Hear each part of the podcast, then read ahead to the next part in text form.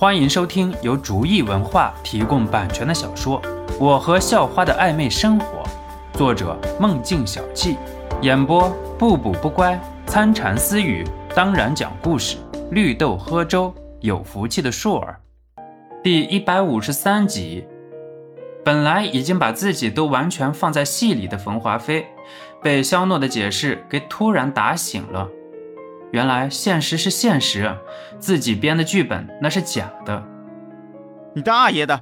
看我揍死你！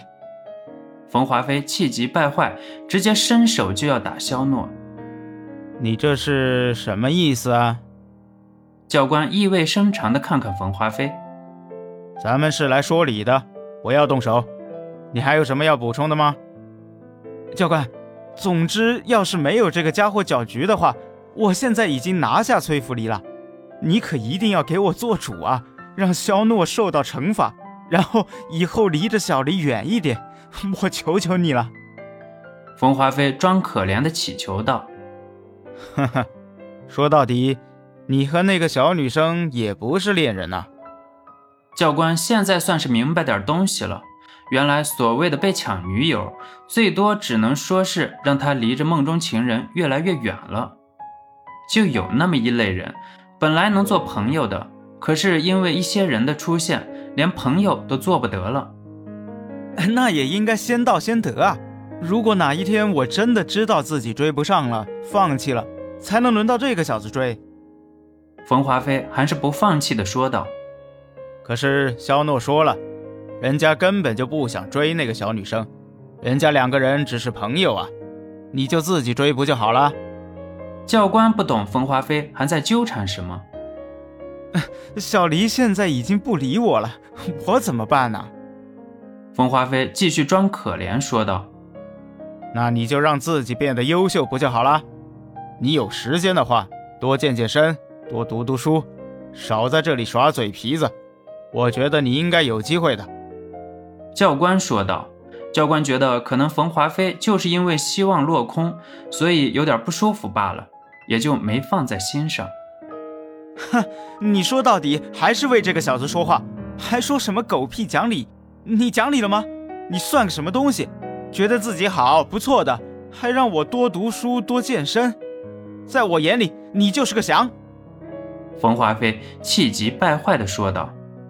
挠氏教官心境比较好，可是被冯华飞这样说，也是忍不住想要发火。冯华飞啊，你注意点啊！你要是再出言不逊，小心我不客气了。在肖诺心里，教官还是很值得尊敬的，被冯华飞这么说，还是有点生气的。哼，你不客气一个，我看看啊！我刚才说你打我，你就真的觉得自己很能打了？哼！上次要不是我的狗腿子太没脑子了，还能让你这么嘚瑟？我一个人早就把你打趴下了。冯华飞叫嚣着，也不知道冯华飞现在怎么想的。刚才把小刚教官得罪了，现在又惹恼了小四教官和肖诺。听了冯华飞的话，肖诺直接就是一巴掌扇出去了，啪的一声巨响，肖诺的动作停了下来。接着是稀里哗啦东西破碎的声音，肖诺一眼看去，是教官一巴掌拍在桌子上，而且桌子腿已经断了，桌子上的东西碎了一地。小刚，你应不应该做点什么？教官一脸阴沉地看着一旁一言不发的小刚教官说道：“是。”小刚教官一个标准的军礼，然后就向着冯华飞正步走过去。肖诺知道，既然这件事情教官决定出手了，那肯定就没有自己的事情了，只是坐下看事情的发展就好了。对了，小刚教官，你小心点呀！肖诺很是轻佻地对小刚教官说道。小刚教官刚才一直在教官旁边站着，想着即将收到的处罚，一直胆战心惊。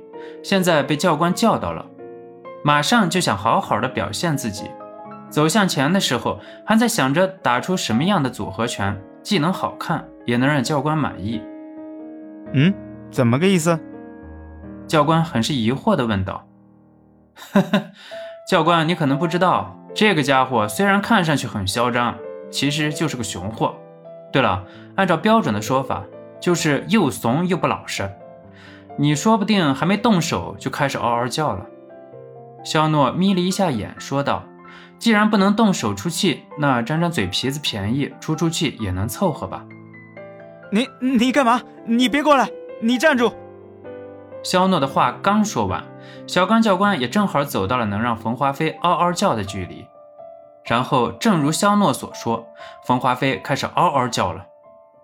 我去，什么玩意儿啊！小刚教官和小四教官同时感慨道：“这个人的变化速度也太快了，让谁谁都想不出来，刚才那个嚣张的人是冯华飞。”见到冯华飞的表现，肖诺只能冲着两个教官很无奈点点头。这下你们相信了吧？我根本就不可能打他，实力上没问题，可是耳朵受不了啊！这还没打到他身上呢，要是一会儿真的碰到了，估计那声音，哎呦，就是杀狗屠猪了。